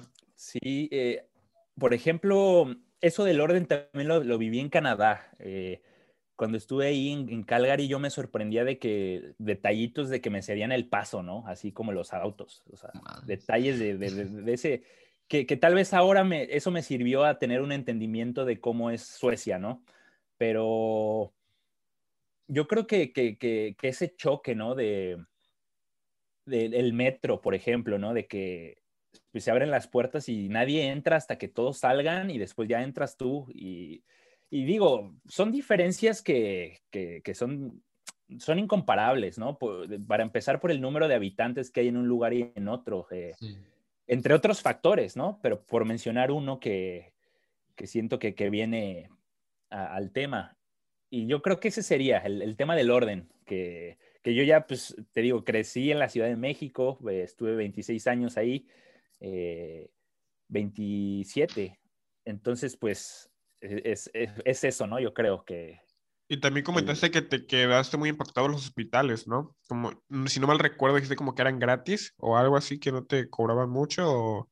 Sí, no, bueno, el, el, el sistema, el sistema político, el cual no acabo de entender muy bien de Suecia y sigo investigando al respecto, porque es contradictorio en muchos puntos que, que, bueno, al menos yo no puedo comprender hasta la fecha, ¿no? Porque es un país que se inclina al capitalismo a full, incluso hasta cierto punto tendencia a libre mercado, ¿no? Ah, Tenemos empresas inmensas como lo son eh, Spotify, Skype, Ericsson, Electrolux, IKEA. O sea, estamos Sí. hablando de, de- de empresas que, que se comen el mundo, pero a la par tiene estas situaciones como las garantías individuales totalmente cubiertas para todos los, los, los habitantes, ¿no? Como, como son el, el hospital gratuito y el hospital es de primera, eh, el transporte es de primera, eh, la educación es, es gratuita hasta un nivel posgrado. eh, estamos hablando No de apoyo económico si estudias. no sé, o sea, todo es- este tema, incluso cuando vas a tener hijos, ¿no? Te dan un, un seguro de desempleo, para, tanto para el padre como para la madre, y se pueden dividir, eh, creo que son seis meses y seis meses, de que, ok, seis meses tú te quedas con el hijo en lo que yo trabajo, después tú te quedas con el hijo y, y cambian, ¿no? Sí, Y, y por ley te tienen que pagar el sueldo que, que, que que generas. Entonces, te digo, es, es, es ese tipo de cosas que, que, que creo que van ligadas, eh, porque al no tener que, liga, eh, que lidiar con las garantías individuales, hay gente que se anima más a ser emprendedora, ¿no? Claro. Lo que Y- volvemos a, a las condiciones materiales, ¿no? Sí, y Sí. ese es el, el tema del ingreso básico universal. O sea, si, si más personas tuvieran eh, las garantías individuales tal vez un poco cubiertas hasta cierto punto, tal vez existiría este tema de no tener que depender y tener esta mentalidad de tengo que generar dinero para poder vivir y poder hacer lo que, pues ahora sí que lo que les gusta o tomar este tipo de emprendimientos. Sí, de hecho tú platicabas mucho de que ahí un mesero pues vive bien, o sea, gana, o sea, no es como que aquí en México que un mesero puede ser que de que gane hasta 300 pesos en un día hasta 80 pesos en un día y, y- y solamente le alcance para el pasaje y comprarse una lata de atún y, pues, y aquí en Suecia pues no. Sí, claro. eh, eh, te digo, el, el sistema está diseñado de una manera que, que incluso no es necesario estudiar. O sea, ¿qué quiero decir? Es por eso que hasta el mismo sistema te apoya económicamente si tú quieres estudiar, porque tienes la opción. O sea, es, es, es esta parte que yo tanto digo que tú, tú tienes la oportunidad de iniciar desde el start line, ¿no? Desde, ahora ya depende de ti si llegas aquí o llegas aquí. Sí. Pero lo importante es que tengamos la misma oportunidad, tanto tú como yo, de empezar en el start line. Pero ¿qué pasa? Que hay gente en otros países que empieza desde acá. Entonces, cuando tú ya avanzaste tantito, él ni siquiera ha llegado al start, ¿no? Entonces, ¿cómo le vamos a exigir a alguien que, que estudie? Y volvemos a lo mismo, cuando tiene el estómago vacío y, y no puede ni siquiera pensar bien, ¿no? Por lo Sí, mismo. Y me gusta que, que esas dos, dos este, premisas que tienen allá rompen con dos cosas fundamentales. Con la primera con, este, o bueno, en el caso de, de allá creo que sí existe un cierto tipo de meritocracia entre los estudiantes o entre las personas, porque si todos tienen las mismas condiciones materiales, eh, que, que también eso rompe con el, con, el, con el mito en sí, que también es algo contradictorio, porque ahí también te das cuenta que no todos, no todos en el mundo tienen las mismas, las mismas oportunidades que tienen allá. Y también rompe con el, con el educacionismo, que decías que, que no necesitas eh, estudiar o, o, te apoyan si quieren estudiar, pero no es necesario, no como en ciertos países, que luego no es, no es por ser malinchista ni nada por el estilo, pero ya sabiendo el contexto sabes por qué piensas que con la educación puedes salir adelante, pero también allá rompen con ese tipo de premisas. Sí, sí, de hecho es bien curioso que acá la gente tiene la tendencia de estudiar ya grande, a diferencia de, de otros países que es como lo principal, ¿no? O sea, ve a estudiar porque pues necesitas generar, ¿no? O sea, partimos Sí. de lo mismo, es muy difícil comparar, pero sí, aquí la gente tiene tendencia a estudiar más grande porque a lo mejor se dio la oportunidad de hacer otras cosas, o sea, volvemos a lo mismo, tiene, tiene esa facilidad de hacer otras cosas, de, de trabajar, de, de, de, cualquier cosa, de experimentar, incluso hasta de viajar. Y por lo mismo que se presta en Europa de que es la, la unión, ¿no? Entonces, pues viajas un poco, eh, ganas tu dinero, trabajas de mesero, vives muy bien. Y si después quieres, pues ya estudias, ¿no? Si quieres generar más. Y también lo que me llamaba la atención es de que, creo que lo tengo anotado, bueno, está, está en otro lado, pero te digo, haciendo esta investigación de, del por qué, es de que hay muchísima gente rica también aquí en, en, Suecia. O sea, es, es, impresionante la cantidad de ricos que hay. Pero normalmente cuando hay ricos, eh, la tendencia abajo es, es, lo contrario. O sea, es muy difícil que sean parejas, ¿me explico? Y, y, es por eso que sigo sin entender muy bien cómo funciona el, sistema. Entonces, debería, tendría que investigar un poco más, ¿no? Y sobre todo adentrarme en ese sistema de, de temas económicos. Sí, de hecho estoy muy impactado porque tengo un primo que vive en Dinamarca y pues por razones X se, se, quedó sin trabajo y ahorita se está, su trabajo es estudiar, o sea, se metió a estudiar y de eso está viviendo porque le están pagando por, por estudiar. Sí, sí, sí, y, y te digo, eh, pues rompiendo el mito de, de, de la escuela, ¿no? Como decías, pues sí, o sea, ¿qué tan importante es o no estudiar si, si vivo perfectamente. O sea, aquí, cuando yo menciono a alguien rico aquí es porque tiene barcos y tiene cosas de ese estilo. O sea, Poder adquisitivo. Sí, es, es impresionante, ¿no? Eh, y te digo, entonces el hecho de vivir bien es, es, es, un, es muy bien, ¿no? Como un denominador. Sí, y también, o, sea, o, o sea, ganan bien, pero también es caro o es... Es muy caro es muy caro. Ah. Te digo, a ver, no soy economista ni financiero, ni mucho menos. pero... No, dale reza, porque no eres economista, no. pero, a ver, es, es, un país caro, ¿no? Eh, sí. Es, es, caro. Pero pues sí equivale el mismo sueldo con... Pues sí, es, es, por eso que te digo que siempre va de la mano y hacíamos esta comparación con un amigo, eh, Iker, le mando un abrazo, es de mis mejores amigos. Eh, cuando estuve en Canadá, le mandaba fotos cuando yo iba a, la gas station, al, al Oxxo, al ESO se llamaba, y, compraba un Asorio, un Gatorade y unas papas y le mandaba el ticket. ¿Cuánto crees que me costó esto? Y pues era, no sé, 200 pesos, ¿no? A la madre. Hacíamos como la conversión y era como, nos reíamos, ¿no? Obviamente con sus proporciones, ¿no? O sea, pero pues nos reíamos de que, güey, fui por un Asorio y me gasté 200 pesos.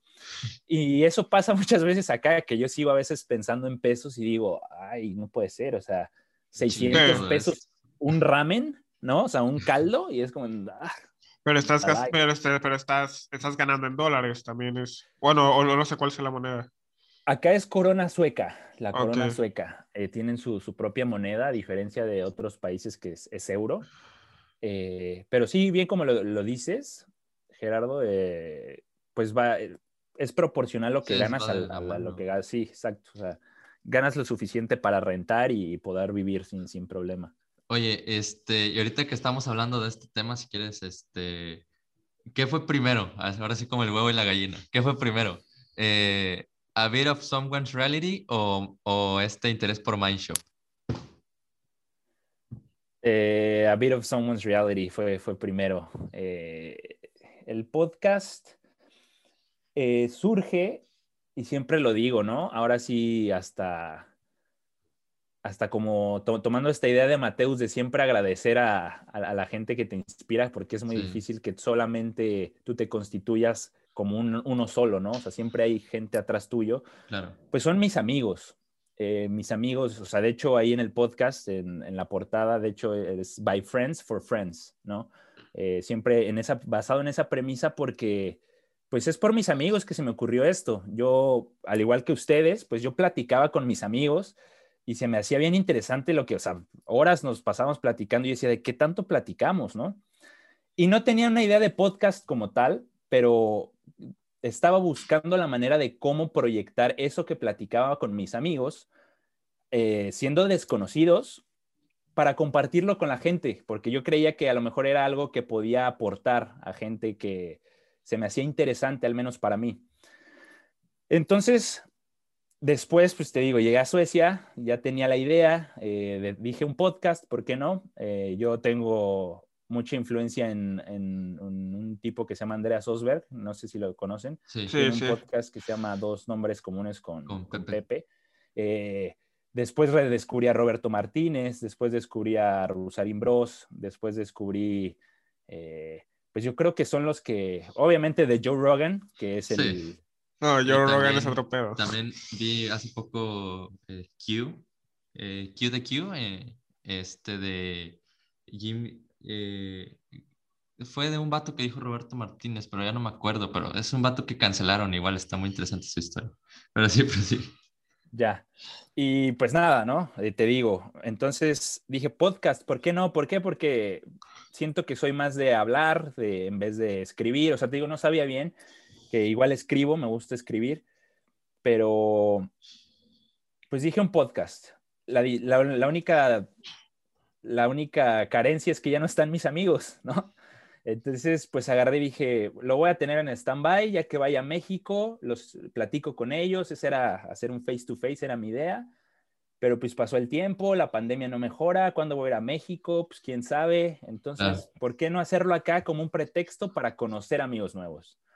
Entonces, es lo que lo hice así Sí. de esa manera, y, y, pues también fue una forma de salir de mi zona de confort de- del idioma, ¿no? En- en- al conocer gente nueva acá en Suecia, pues era o en sueco o en inglés.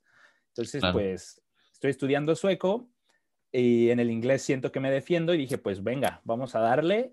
Y se me hacía también más atractivo, so- sobre todo para adaptarme a la, a la sociedad, ya que es algo hermética desde mi punto de vista, a diferencia de cómo somos los mexicanos. Entonces, a ellos se les hacía más atractivo el hecho de que yo les dijera, oye, te invito a mi programa, tengo un podcast, Ah, te invito a una cerveza. a te invito a una chela, te invito a un café, era un poco más difícil de llegarles. Entonces lo encontré como ese pretexto, ¿no?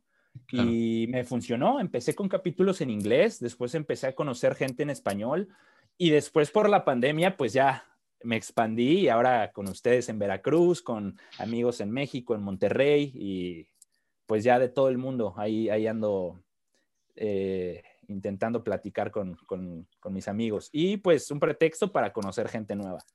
¿Y cómo es de que surge ya ese amor a la filosofía? O sea, ¿tú ya habías leído antes filosofía o, o en, en Digo, el, en el eh, transcurso de los podcasts Eh, ah, no bueno, mames? tengo, cabrón"? ah, bueno, antes de que conteste la pregunta, Gerardo, acerca de, de tu podcast, este, digo, es, sí es muy interesante eso que dices, porque yo le dije a Gerardo, eh, si nosotros entrevistamos a, a esa persona que está, por, que está poniéndole cemento a la banqueta, te juro que sale una buena conversación para un podcast. Sí, o sea, Sí.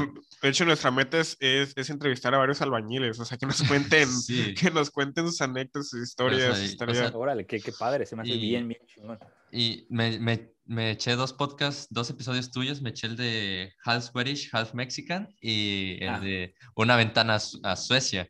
Y, y sí está bien, está bien interesante tu contenido, la neta. O sea, para que la gente que escuche este podcast vaya, vaya a escucharlo.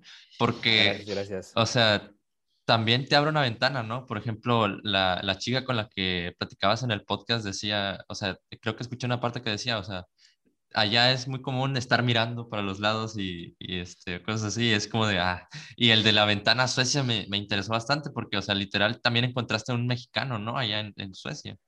Sí, el... eh, Sí, El- sí, sí, es, es bien curioso el de Half Swedish, Half Mexican. De hecho, es, es mi novia, ¿no? De que es Half Swedish y, y vivió en, en toda esta parte en México, experimentó las dos culturas. Entonces, eh, pues tener esa, esa perspectiva, ¿no? De, de- a la- que no sea a través de mis ojos se me hizo interesante. Y el tema de, de una ventana Suecia es fue por medio de otro podcast que se llama así, Una Ventana Suecia, eh, me, me buscó eh, porque escuchó mi podcast y, me invitó a su podcast, ¿no? Él, él tiene con, eh, se llama David Montaño, él tiene contenido más eh, enfocado a la educación. Está muy metido en el tema de la educación y, y pues nada, de ello también lo invité al mío y platicamos de esto, ¿no? De, de- del, como mexicanos, cómo vemos Suecia, las diferencias, eh, haciendo un un poco ese contrapunto hasta, hasta donde se puede comparar, ¿no? Y este, digo, cuando, cuando ya em- empezaste este podcast, este fue el primer episodio que grabaste en Zoom, ¿no? O, o a distancia, el de Una ventana a Suecia, o fue de los primeritos. Sí, sí, de hecho fue, fue el primero que, que me aventé en Zoom. Te digo, antes los hacía presenciales todos porque soy una persona eh, de los noventas, ah, eh, soy una persona que me gusta el contacto físico, el, el, contacto visual, me gusta eh, encapsularme con una persona y, poder platicar de esa manera. Entonces, a mí al principio me, me costaba mucho el tema de Zoom, ¿no? Obviamente es una herramienta espectacular, pero, pero te digo, sí, sí, siempre voy a preferir tener a la persona cerca y te digo, por necesidad y porque es la tendencia de, ahora con la pandemia, todo es vía Zoom. Y dije, bueno, hagamos el podcast a ver qué tal, qué tal funciona, ¿no? Y también siento que... Sí, no, no, no. Y abracemos el, problema de, la pandemia para, para poder expandirme a diferentes personas, ¿no? Esto ya me abrió y pude platicar eh, con, bueno, no sé cuándo salga esto, pero pues con mi amigo Eric que está en Shanghai, platiqué con mi amiga Maya que está en Francia, platiqué con eh, algunos miembros de Mindshop que están en México, ¿no? Entonces, me vino bien. Embrace the software. El, el, de hecho, queríamos invitar a Varela para hablar de, de astrofísica. Nice. Eh, eh, muy bien, Varela es, es un tipo que, que aporta mucho desde mi punto de vista. Sí, y es, elemento. Y es un proyecto, y, ya actualmente que ya es como que ha sido más constante, como que te has enriquecido, ¿lo ves como un proyecto más serio? O sea, ya cada vez lo ves como un proyecto más serio el podcast o lo sigues como un para conocer gente? Eh, pues te digo que me superó, ¿no? O sea, mis expectativas verdaderamente era que lo escucharan mis cuatro amigos en México y mis papás, ¿no? Eh, y, pues nada, el tema de hacerlo en inglés te digo que me abrió a 20 países, ¿no? O sea, yo no, lo podía creer. Irak, cosas así, ¿no? India, eh, Australia, Francia, entre otros. Eh, y también me ha dado la oportunidad de, digo, no hacerlo profesionalmente, pero me ha abierto puertas como para poder generar algo, ¿me explico? Pero yo lo quiero mantener así, orgánico y, y, como hobby, ¿no? Hasta, digo, si, el jueves que entra no subo capítulo, no pasa nada, perfecto, eh, etcétera, ¿no? Sí, o sea, y de hecho me quedé impactado porque pues ahorita nosotros tenemos como 50 vistas a lo mucho, y, pero en, en, pasan semanas para lograr eso. Vamos empezando. Y cuando tú dijiste con, con, Varela que fue un capítulo en español, tuviste 200, reproduc tuvo 200 reproducciones en un día, fue como de cada madre, güey. Ya, no, eh, a ver, yo también voy empezando, ¿no? Pero e, ese, ese episodio en particular, eh, pues te digo, fue, fue el primero que tuvo esa respuesta y, el, y entre otros, ¿no? Y, y lo, lo, lo, que me gusta es de que se quedan plasmados ahí y más allá de que yo mañana deje de hacer el podcast, se va a quedar ahí como para que la gente lo escuche y pueden pasar años y siguen ahí habiendo reproducciones y gente escuchándote. Y te digo, más allá del, del número de, de, de, reproducciones, me gusta que, pues que si a la gente le interesa, verdaderamente siento que es mejor. Volvemos a lo mismo, ¿no? Cualitativo o cuantitativo. Entonces prefiero tener 50 personas que me sigan, pero que me sigan de verdad, ¿no? Sí, es, es este es este amor para que la gente se siga interesándose y que tu mensaje llegue. Claro, claro, sí, sí, sí. Y te digo, al, final lo que buscaba era hacer un contenido que a mí me gustara, o sea, que yo escucharía, ¿no? Eh, porque si quisiera hacer algo que a la gente le gusta, pues me voy al, top 1 a ver las tendencias, a ver qué hacen y hablo, hablo no sé, de religión, o, y ya, si quiero visitas. O, como dijiste ayer, que te, que te quitas la playera y hablas de perritos o gatitos. Sí, sí, sí, sí digo, sin quitarle mérito a, a las TikTokers. Pero, sí. Ojito. Oye, pero si quieres, eh, si quieres ya para cerrar, ¿quieres tocar el tema de Mindshop? Oh, eh, ¿Cómo fue de que entraste a, a, Mindshop? O sea, ¿ya, ya, habías estudiado filosofía o ya habías como que visto, no sé, Platón acá? ¿O fue de que en el transcurso de los podcasts dijiste, no mames, Rosarian Bros está bien cabrón, Mateus, así? Pues fíjate En la escuela, en prepa, yo tuve filosofía, eh, me llamaba mucho la atención, tuve lógica. eh, entonces, pues sí me, me llamaba la atención desde entonces. Y leyendo diferentes eh, clases de libros, a mí me gusta mucho la liter- literatura latinoamericana, ¿no? Lo que es eh, Julio Cortázar, García Márquez.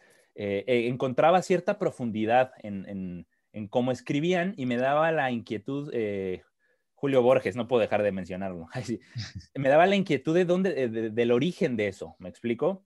Lo cual me llevó a la filosofía, ¿no? Y en, en concreto, eh, no te miento, eh, descubrí Rusarín Bros, que, que más o menos veía que, que tenían este, con, este contenido filosófico eh, enfocado al 100, ¿no? No era tanto como, como una plática, sino era más estructurado, más, más profundo. Y, y me encantó la idea, ¿no? Dije, wow, increíble, porque por medio de esto que estoy escuchando me hace entender a los escritores que me gustan, ¿no? Sí, Y, y de ahí a, a- en otras cosas que incluso, pues, a bit of someone's reality, o sea, inconscientemente yo ya había viniendo, eh, yo ya venía haciendo filosofía, ¿no? Eh, y, y ve- velo tú en re- retrospectiva, dices, ah, cabrón, o sea, volteas y dices, puta, pues, yo ya venía haciendo esto, venía escribiendo, venía haciendo cosas que, que ahora si, si lo veo desde los ojos de Aristóteles puedo entender mejor, ¿no? O sea, Sí, o sea, bien cabrón. O sea, de hecho, en la, no sé si Mateos lo dijo en, en, tu grupo, pero en la clase pasada de, de Platón, dijo, de hecho hay muchos escritores, o, bueno, no, me atrevo a decir que casi la mayoría de los escritos que ustedes van a leer son, son, son gente que, que sacó sus ideas de Platón, o sea, que, que viene mucho atrás. O siempre, siempre, siempre van a encontrar a Platón en cualquier libro que lean. Y me, me gusta mucho ese tema de, de tomar la, la óptica de las demás personas y de los filósofos más que nada y ver a través de ellos. Porque, y lo veía en un, en un episodio de, de Farid y Diego, de un podcast de, del hermano de Mateus con, con Farid Diek, de, de la dialéctica, que decía que para, para tú ver a través de las ideas o de la óptica de otra persona, tienes que aceptar que, como, que el mundo no es como tú lo ves, o sea, que no es 100% como tú lo ves y está bien, está bien chingón mirar, mirar ya sea tu trabajo, lo que escribes o tus acciones con los ojos de los demás y decir, madres, aquí estoy haciendo esto, estoy cumpliendo la premisa de, de Sócrates, Aristóteles, Platón. Y sí, es, es Claro, algo y- enriquecedor. y la dialéctica hegeliana, ¿no? Eh, tú no puedes, o sea, no olvidemos que la conclusión, puta, siempre me tiran un chingo también ya eh, mis, mis cuates que siempre tiro la Mamador, hegeliana. Sí. que, que, que tira la hegeliana, pero me encanta porque tiene sentido. de Nice. que, y, y del nice, siempre me tiran del nice también, que, que digo mucho nice, es verdad, lo, lo- lo voy a hacer consciente para, es mi muletilla. Pero pues sí, o sea, no puedes tú, eh, no olvidemos que la conclusión se, se constituye tanto de, de la tesis como de la antítesis. Entonces Claro. tú no puedes llegar a una conclusión sin saber el lado opuesto también, ¿no? Entonces es esa parte de, ver, ¿cómo puedo saber si este café me gusta si no he probado otros cafés, ¿no? Y te lo decía mi Ayer. querido Yoda ayer con, con, con otro plática. café. Sí, o sea, y de hecho, ahorita que estoy en, la en, en, en el, en, en Mindshop, me he dado cuenta de muchísimas cosas. O sea, de que a lo mejor va a sonar muy doña, pero la frase de júntate con ciertas personas, te diré quién eres, porque, o sea, de doña. o sea, es que ahorita de que pues me, me, me he adentrado mucho a leer filosofía, las clases y así, un ejercicio que me ha servido mucho es la cantina. O sea, de la, can- eh, el- la verdad, en la cantina he aprendido bastante. O sea, es como que leo, reflexiono y ya en la cantina digo, ah, no mames, este güey piensa esto. O sea, en la cantina cambió muchísimo mi idea de, de la, de, ¿cómo? Este, de la, de la empatía, de la empatía, o sea, cambió muchísimo mis, mis ideales y todo, y me puse a reflexionar, y fue cuando ayer que les escribí, les, les, les leí mi escrito de, de, de Sócrates, fue de que fue, fue, fue una idea también gracias a la cantina, que dije, güey, la empatía, la empatía, o sea, siento que, que si tienes esos tres ejercicios de leer, eh, un, alguien que te extruya y platicarlo con ciertas personas una vez a la semana, pero así profundo, pues te, te sirve un chingo. Sí, Sí. no, de acuerdo.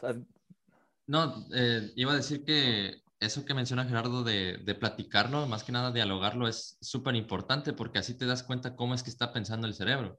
Porque una cosa es tener una idea en tu mente, y, pero ya cuando la, cuando la hablas ya sabes cómo suena, ya, ya, ya le das hasta cierto tono o cierta estructura. La vuelves en parte de forma física porque pues es sonido.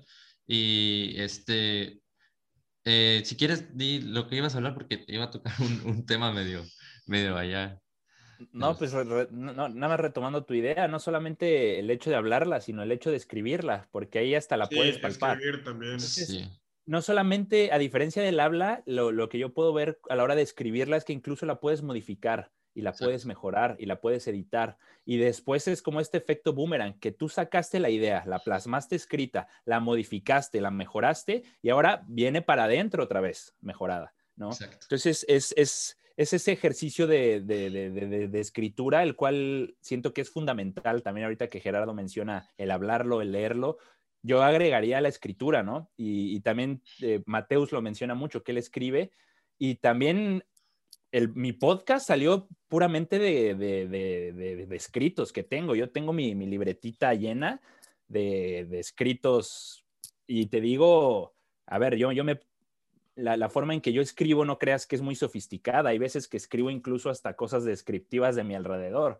Y eso me llevó a, las ideas de, crear el podcast, el nombre, el trailer, eh, más o menos todas estas ideas, que a fin de cuentas pues son esos, están proyectadas eh, físicamente, como tú, tú lo mencionabas, ¿no? Sí, o sea, yo creo que la escritura como que sería al último, pero o sea, en cuestión de que para mí primero, o sea, como que para plasmar bien tus ideas, es, como que, es como que leer, alguien que te instruye, después platicarlo y, ya, y ya escribirlo con tus propias ideas y como tú dices, en la siguiente plática dices, ah, no mames, me equivoqué en esto, vas, borras, meditas y así, y así le vas dando. Bueno, al menos yo así lo hago desde que inicié.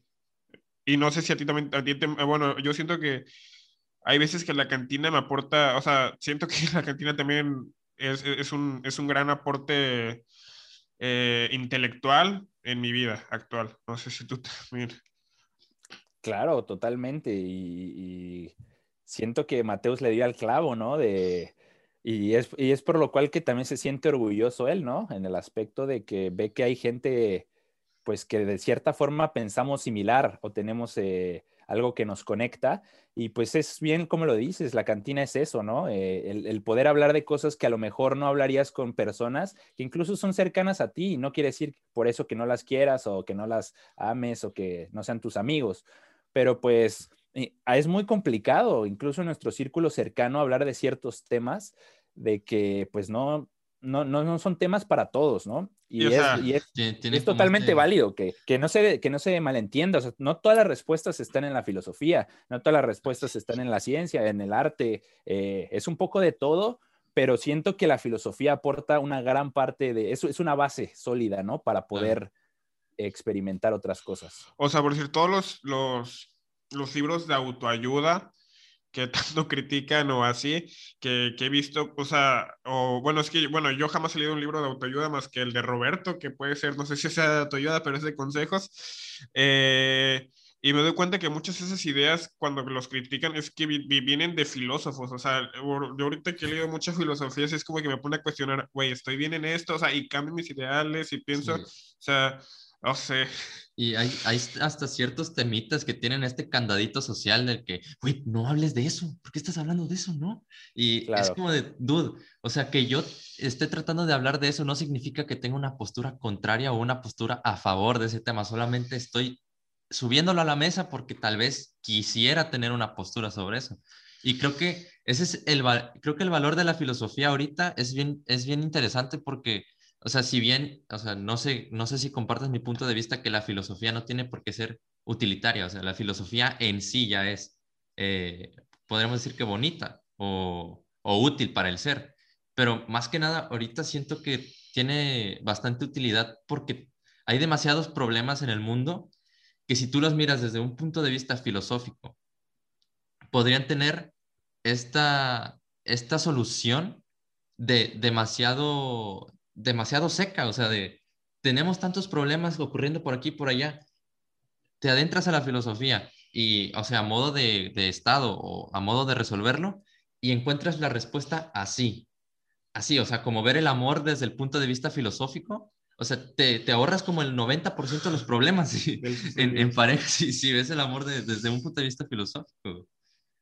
Claro, sí, no, es, pues, no, no por nada el, el, el máximo rango de estudios eh, se denomina PhD, ¿no? Como, como lo dice Mateus, que básicamente pues el, el PhD es Doctor in Philosophy.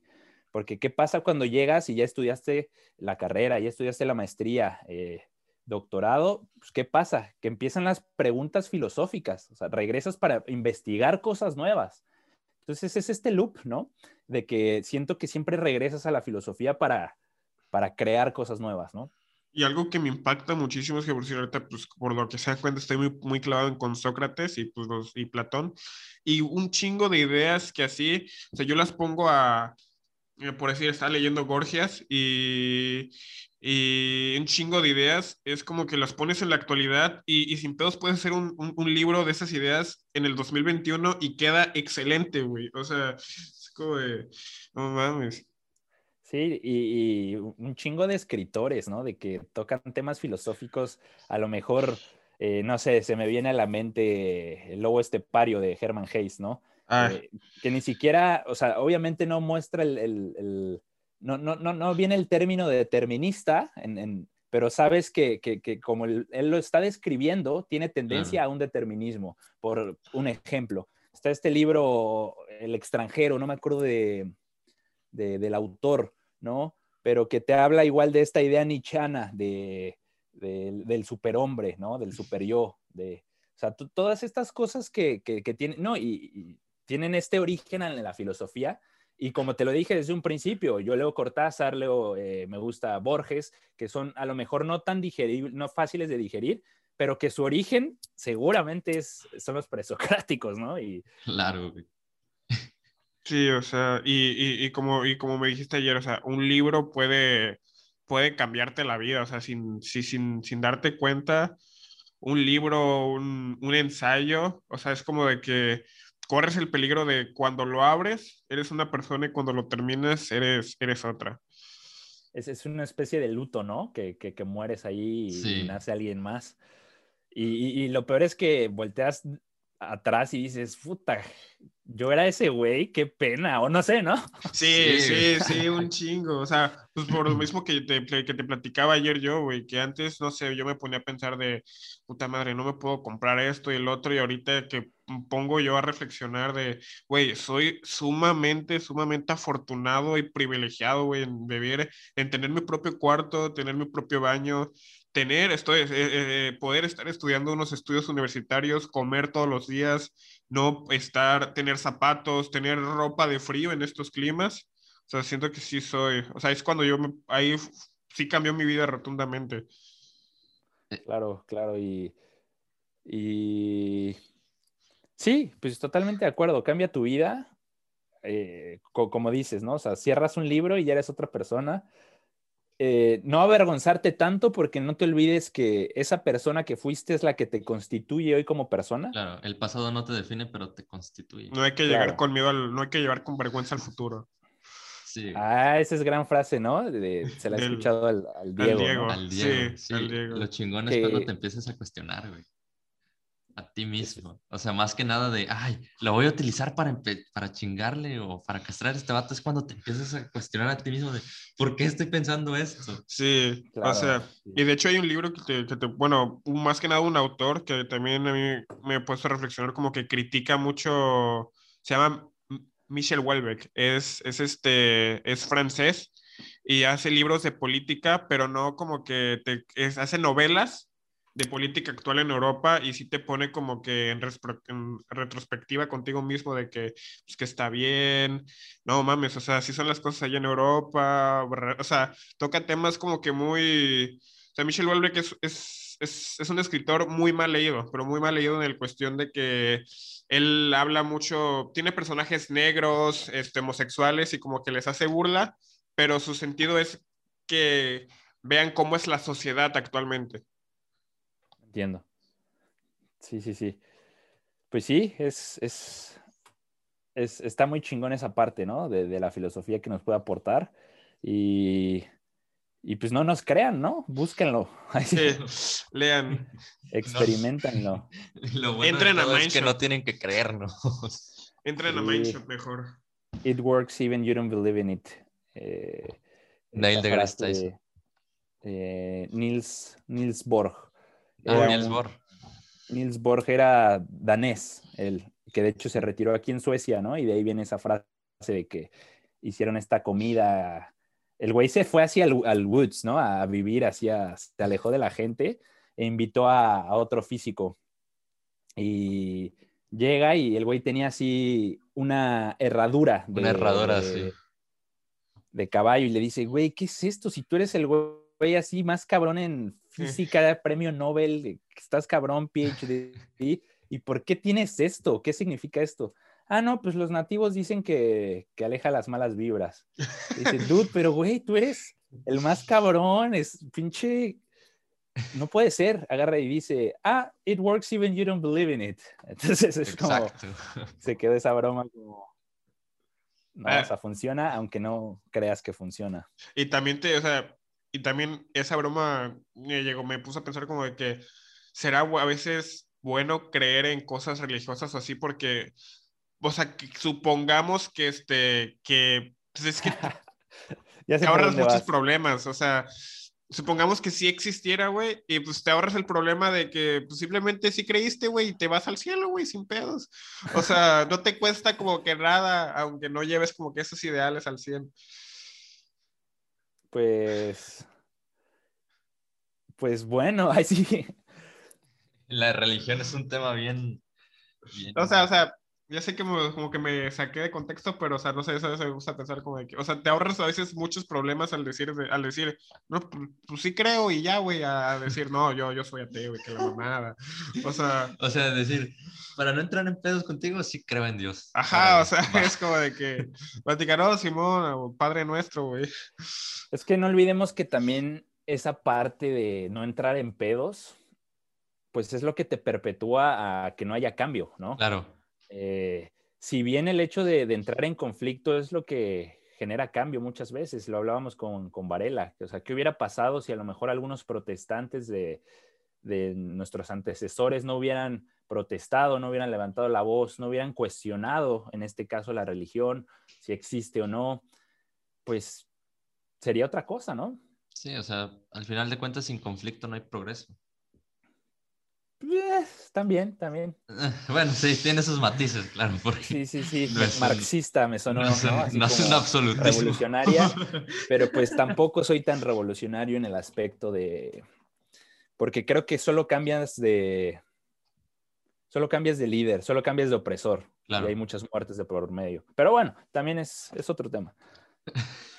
Bueno, muchas Pues, gracias. Bueno, güey, oye, estuvo bien interesante la plática, la neta, muchas gracias por aceptar. Ahí cuando eh, quieras caer otra vez. Vamos a copiarle la pregunta a Roberto, güey. ¿Qué sigue? ¿Qué sigue para ti? pues nada, lo, lo que depara el destino, a bit of someone's reality. Perfecto. Ahí che- chequen el podcast, está bien chingón. Y gracias, güey, la neta. No, gracias a ustedes por invitar. Gracias a todos los que escucharon o vieron este podcast. eh, Parlamento Vacío. Nos Ah, escuchamos. es video también, no mames, Sí, me hubieras avisado. Nos vemos o nos escuchamos la próxima vez. Sobres. Adiós, Sobres. güey.